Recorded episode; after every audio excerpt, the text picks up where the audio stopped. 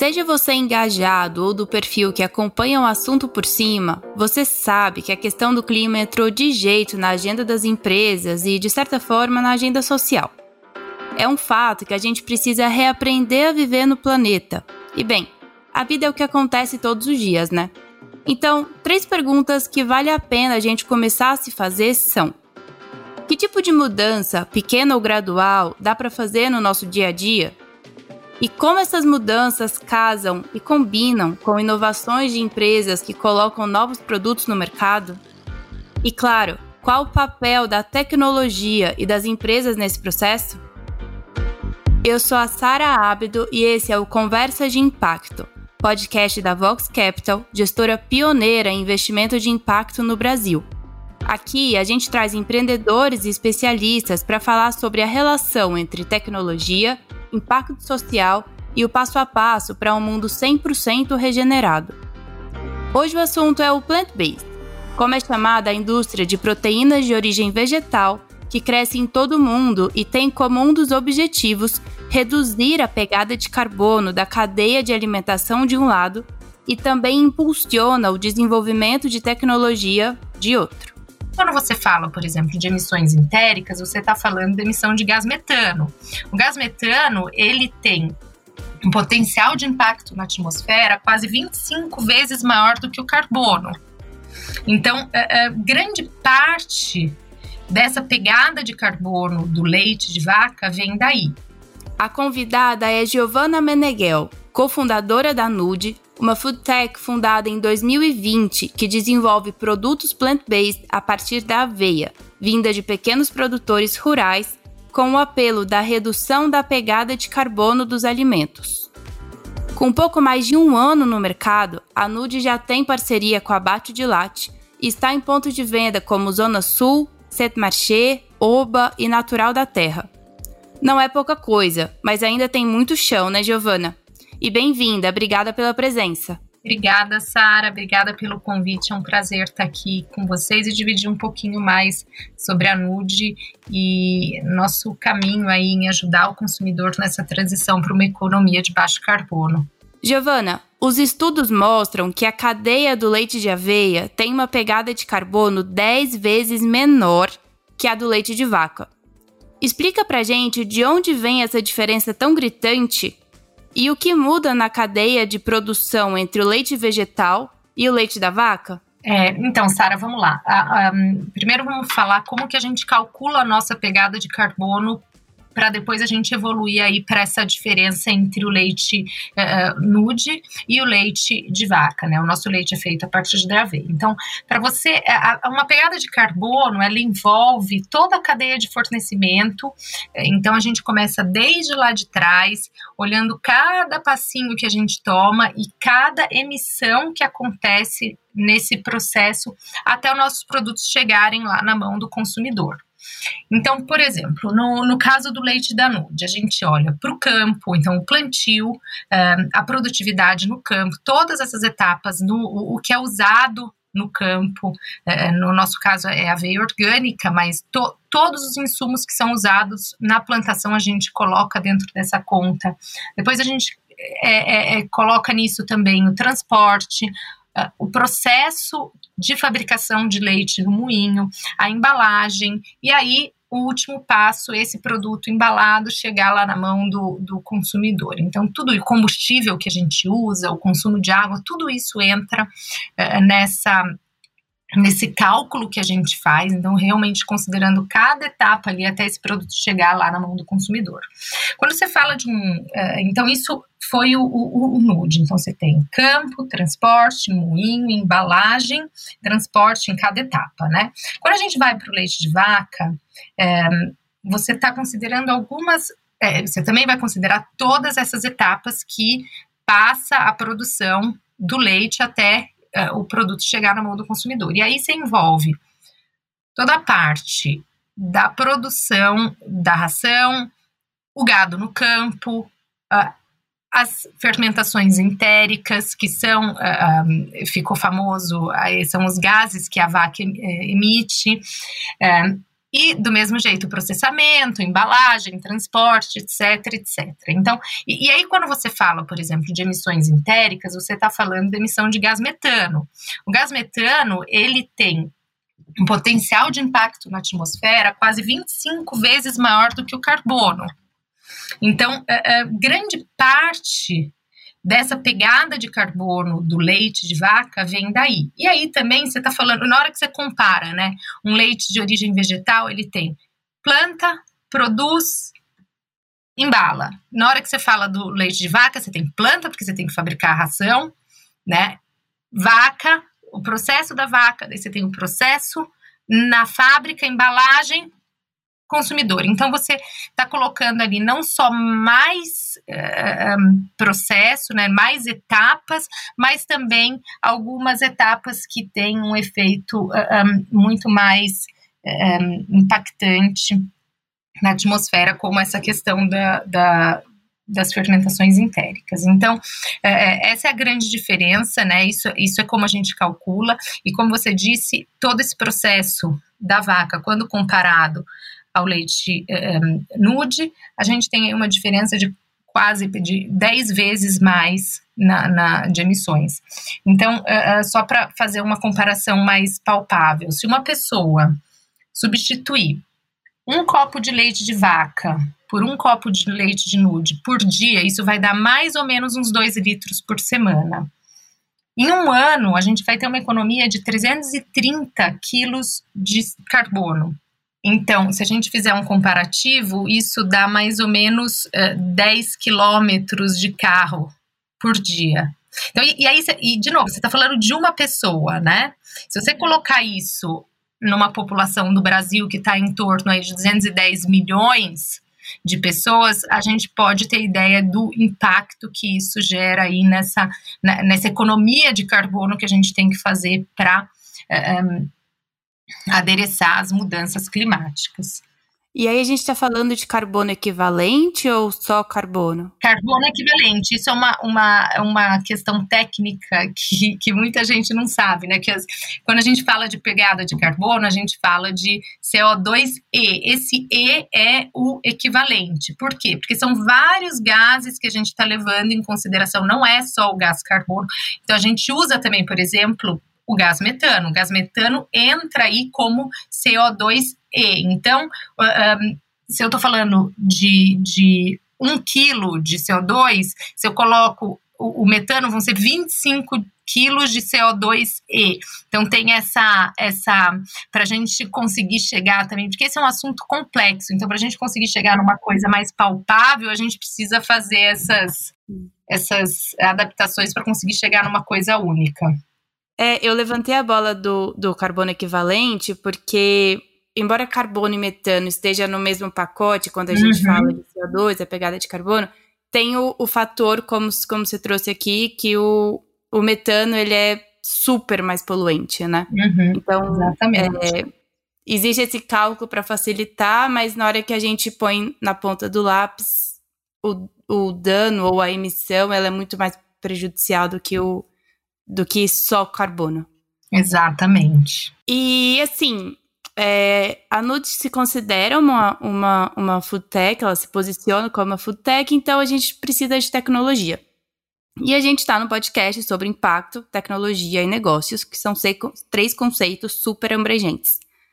E então eu queria que você contasse um pouquinho para gente que tipo de tecnologia é necessária para, primeiro, produzir esse leite de aveia e depois expandir a produção e, consequentemente, o impacto positivo para o planeta. Então, assim, basicamente, a Nude é uma food tech de que, de que tecnologia a gente está falando aqui?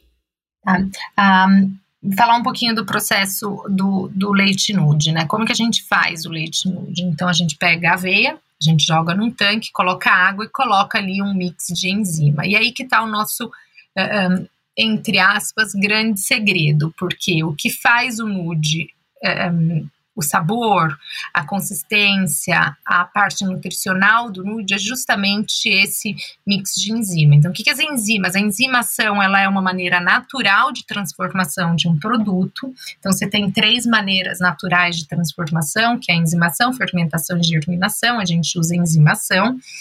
E aí, uh, uh, qual que, como, como que é feito isso, né? A gente testou inúmeras enzimas a gente tem um, um, um tecnólogo de alimentos no, no, na equipe, então ele que faz essa parte de pesquisa e desenvolvimento. Então, qual foi a, a, a, a inteligência que a gente aplicou aí no processo? Justamente esse mix de enzima que é autoral da NUD. Então, são é, algumas enzimas que a gente utiliza, e aí você tem é, vários testes envolvidos no processo para chegar no resultado que a gente tem hoje.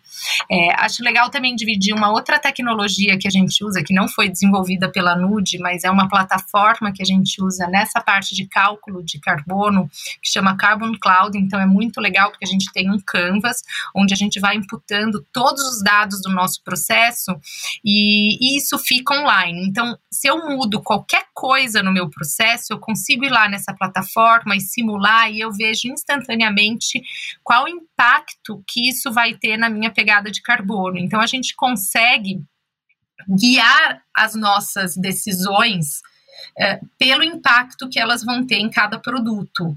Então, por exemplo, ah, vamos escolher uma Copacker. Um, qual é a distância dessa Copacker da minha fábrica? Qual é a distância dessa Copacker? É, é, é, só para explicar, a gente tem a fábrica que produz a base e a gente tem a Copacker, que é essa empresa que coloca o meu leite dentro da caixinha Tetra Pak. Então, qual é a distância dessa fábrica até Copacker ou da Copacker até o mercado consumidor? Isso impacta na pegada de carbono dos meus produtos. Então, eu consigo imputar esses dados nessa plataforma e eu consigo ver instantaneamente qual vai ser o impacto. Obviamente, isso depois é verificado por eles, então não é só eu falando qual que vai ser meu impacto, então tem uma validação disso, mas é uma maneira muito legal da gente conseguir tomar decisões é, é fundamentadas e com, com essa ótica é, ambiental para manter o nosso, o nosso posicionamento é como empresa que está é, muito comprometida nessa questão de redução das emissões. Então você tem uma tecnologia tanto na produção quanto na tomada de decisão e logística. Exatamente. Giovana, o Brasil é apontado como potência de compensação de emissões e regeneração dos biomas. O mercado usa muito os termos mitigação e adaptação, até falando muito nos termos ESG. A NUD se encaixa em qual deles? Mitigação ou adaptação? E por quê? A adaptação, ela sem dúvida é super relevante, né? principalmente naquelas regiões mais frágeis, onde é, o impacto das mudanças climáticas são sentidas, é, são sentidos é, antes. Então, isso é super importante, sem dúvida, e deve ser adereçado. Mas a NUD, no a NUD, ela trabalha na mitigação, tá? Por quê? Porque a gente trabalha na redução das emissões e não na solu não em soluções que vão amenizar os efeitos das mudanças climáticas. Então, como que a gente faz isso? De três formas, né? Um é olhando para o nosso processo, como eu disse, a gente tem essa plataforma que permite a gente olhar para o nosso processo e ver aonde que a gente vai uh, melhorar e conseguir emitir menos. Uh, Dois, a gente neutraliza as nossas emissões. Então, hoje, o que eu, eu, eu a Nude emite, obviamente, a gente está produzindo um, um, um, um, produto, né? Então a gente emite e hoje a gente neutraliza as emissões que, que, que, que, que a gente emite. É, obviamente, o meu objetivo final é conseguir neutralizar tudo isso na minha própria cadeia e não ter que comprar crédito de carbono para neutralizar, mas por hora a gente faz isso. E o terceiro ponto aqui é que a gente acredita que a gente está contribuindo na mitigação quando a gente incentiva e oferece um produto para o consumidor que é um produto de baixo impacto ambiental. Então, a gente está ajudando o consumidor, e aí a ideia é pegar o consumidor pela boca, né, oferecendo um produto gostoso. Então, a gente é, é, é ajuda esse consumidor nessa transição para uma economia de baixo carbono que é tão necessária no momento de, de emergência climática que a gente vive. Tá. E, e, sobre, é, é, complementando sua pergunta, sobre, é, é, sem dúvida, né, o Brasil ele tem um grande potencial é, de compensação e regeneração, mas meu, eu tenho um, uma visão aqui que antes disso a gente precisa olhar para o básico que hoje a gente não consegue fazer. Por exemplo, a gente não consegue reduzir as queimadas na Amazônia. Então, como, então, como que a gente vai começar a falar e tem que ser falado, existe uma emergência aqui, mas, mas uh, existe toda uma um básico que hoje, infelizmente, a gente não está conseguindo fazer.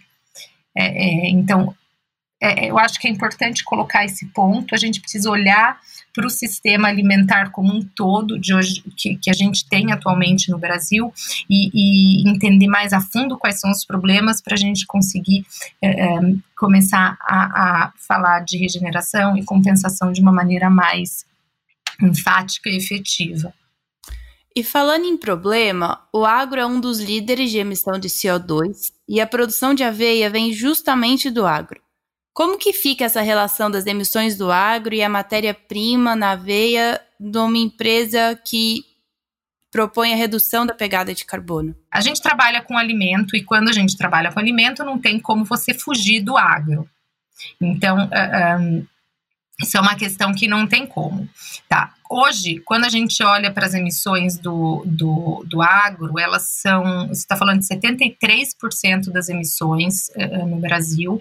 Uh, e aí a gente está falando de emissão direta e indireta, e indireta é uh, as emissões que vêm do, do, do, da mudança, da mudança, transformação do uso da terra, tá? Então, realmente é um problema gigante que a gente tem que olhar ser criativo e ver como que a gente vai continuar produzindo alimento de maneira sustentável e de uma maneira que seja menos nociva e que regenere, ao invés de, de, de desnutrir aí o nosso planeta. Então, eh, quando a gente fala para nude agora, como que a gente adereça isso? Hoje a gente sabe, através da nossa pegada de carbono, 45, em torno de 45% das nossas emissõões vem do campo. Então, realmente é um número relevante na nossa cadeia. E aí a gente olha para isso e um, estamos com um projeto e conversando com pessoas que vão nos ajudar a adereçar isso e a produzir cada vez mais de maneira sustentável para conseguir. É isso que eu falo, a gente quer mitigar dentro do nosso processo e não simplesmente só neutralizar. Qualquer empresa pode neutralizar, até as maiores. É, empresa super poluente pode ir lá e neutralizar suas emissões. Então, não é sobre isso, né? É olhar para esse sistema e ver como que a gente pode melhorar e, e regenerar realmente. E agora falando sobre mercado e volume de dinheiro no setor. Tem um reporte da Bloomberg, relativamente recente, é, que aponta que até 2030 a, a, a indústria do plant-based vai movimentar até 162 bilhões de dólares no mundo inteiro. Esses dados incluem a frente de carne vegetal, claro, né, que já está mais, mais desenvolvida, acho que dá para dizer mais consolidada também, mas também tem leite e laticínios. É muito dinheiro nisso, é uma visão Sim, é muito dinheiro mesmo. E junto disso é notório que tem um aumento do interesse das pessoas por produtos mais sustentáveis e com esse apelo da baixa emissão de carbono. Para você, do que depende o avanço e o ganho de escala, tanto de interesse por esses produtos quanto de produção? É de tecnologia?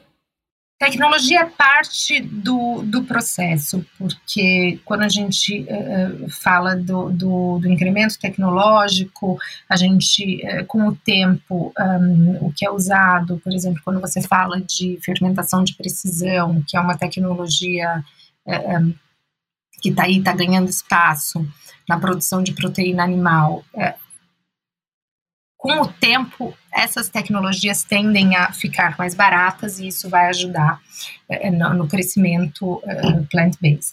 Mas é, tem algumas questões. Quando, quando, o que a gente observa, né? Quando a pessoa vai fazer uma mudança, ela é motivada geralmente por um dos um, um desses três fatores que eu vou, vou contar aqui. Ou é saúde, ou é ambiental, ou a causa é animal. E, e aí quando esses assuntos começam a se tornar mais relevantes e caem aí num, num, num discurso é, comum, é, as pessoas tendem a, a, se juntar a esse movimento e a andar mais na, nessa direção da mudança, né? Então, é, é, quando a gente fala, a gente quer mudar pequenos hábitos e grandes indústrias. Então, sem dúvida, é um processo, não é do dia para a noite. Depende de tecnologia, depende de, de governo olhar para esse setor e falar: não, deixa eu baixar os impostos, porque hoje a gente tem uma diferença gigante dos impostos que são eh, colocados em cima de produtos plant-based, em cima de proteína animal. Então, tem esse movimento também dos governos. Um, e, obviamente, o ganho de escala também ajuda aí em, nessa queda do, do preço final para o consumidor e, e, e, com isso também essa, essa massificação tende a acontecer de maneira mais rápida.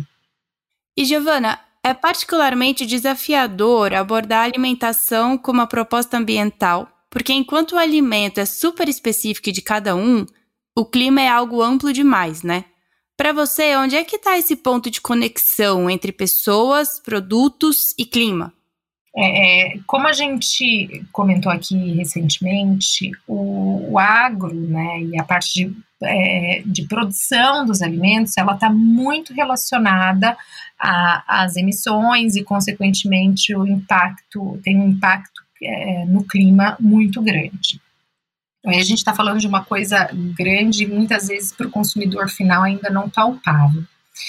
É, só que a gente está falando de alimento. E alimento é uma coisa que entra aí no nossa, na nossa rotina, no nosso dia a dia. Uh, então, o que, que a gente fala muito?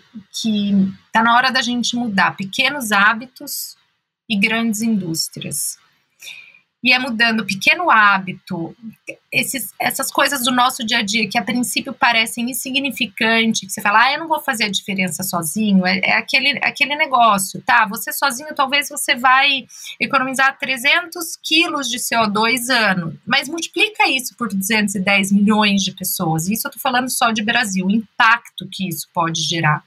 Então, é, é, é realmente essas pequenas. E que, que a, a gente acredita muito né, nessa chamada do consumidor, que é o pequeno, é o que realmente vai fazer as grandes indústrias mudarem. Então, é, é, realmente, está na hora da gente mudar os pequenos hábitos e através disso a gente vai conseguir mudar grandes indústrias. Porque ainda, Sara, a gente, é, eu vou, vou, vou usar uma frase que eu ouvi esses dias atrás que eu achei muito boa. Infelizmente, ainda é muito lucrativo não ser sustentável. Então, é, é, na hora que isso começar a mudar e o consumidor começar a pedir, e, e a mudança de hábito do consumidor vai realmente fazer essa, essa as, as indústrias irem para uma nova direção.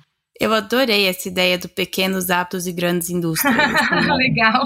Uma boa, uma boa, um bom combinado de termos. É. E para fechar, Giovana, é, Bem, como a gente começou falando, a Nude tem pouco mais de um ano no mercado. E eu queria que a gente fizesse um exercício aqui de quais os próximos passos da, da startup, da, da Foodtech, e qual o balanço desse período inicial, tanto em relação à produção quanto em relação ao consumidor. E, claro, não dá para não falar da geração de impacto positivo. Falando de próximos passos para a Nude, eh, esse ano a gente quer focar em aumentar nosso, nosso portfólio, então oferecer mais produtos aí à base de plantas para o consumidor, aumentar nossa distribuição para que a gente consiga impactar mais pessoas com, com, com os nossos produtos e, e contribuir aí nessa mudança. E pensando uh, um, olhando para trás, né, nesse, e fazendo um, um, resumo aí desse primeiro ano, uh, eu acredito que o consumidor ele está pronto sim para essa mudança, ele está pedindo, a gente sempre se impressiona, por mais que a gente acredita nisso, a gente sempre se impressiona quando vem o feedback e a gente vê como esse nosso posicionamento e esse, esse nosso pilar mesmo de sustentabilidade influencia é, o consumidor. É, então, né, quando a gente está falando de alimentos, sempre é, é, difícil a primeira compra, fazer o consumidor experimentar seu produto, ele tem que ser gostoso, mas aí é, é, a gente consegue muitas vezes fazer o consumidor dar esse primeiro passo em função do nosso posicionamento de sustentabilidade. Então, isso é uma coisa que deixa a gente extremamente feliz aqui dentro da Nude.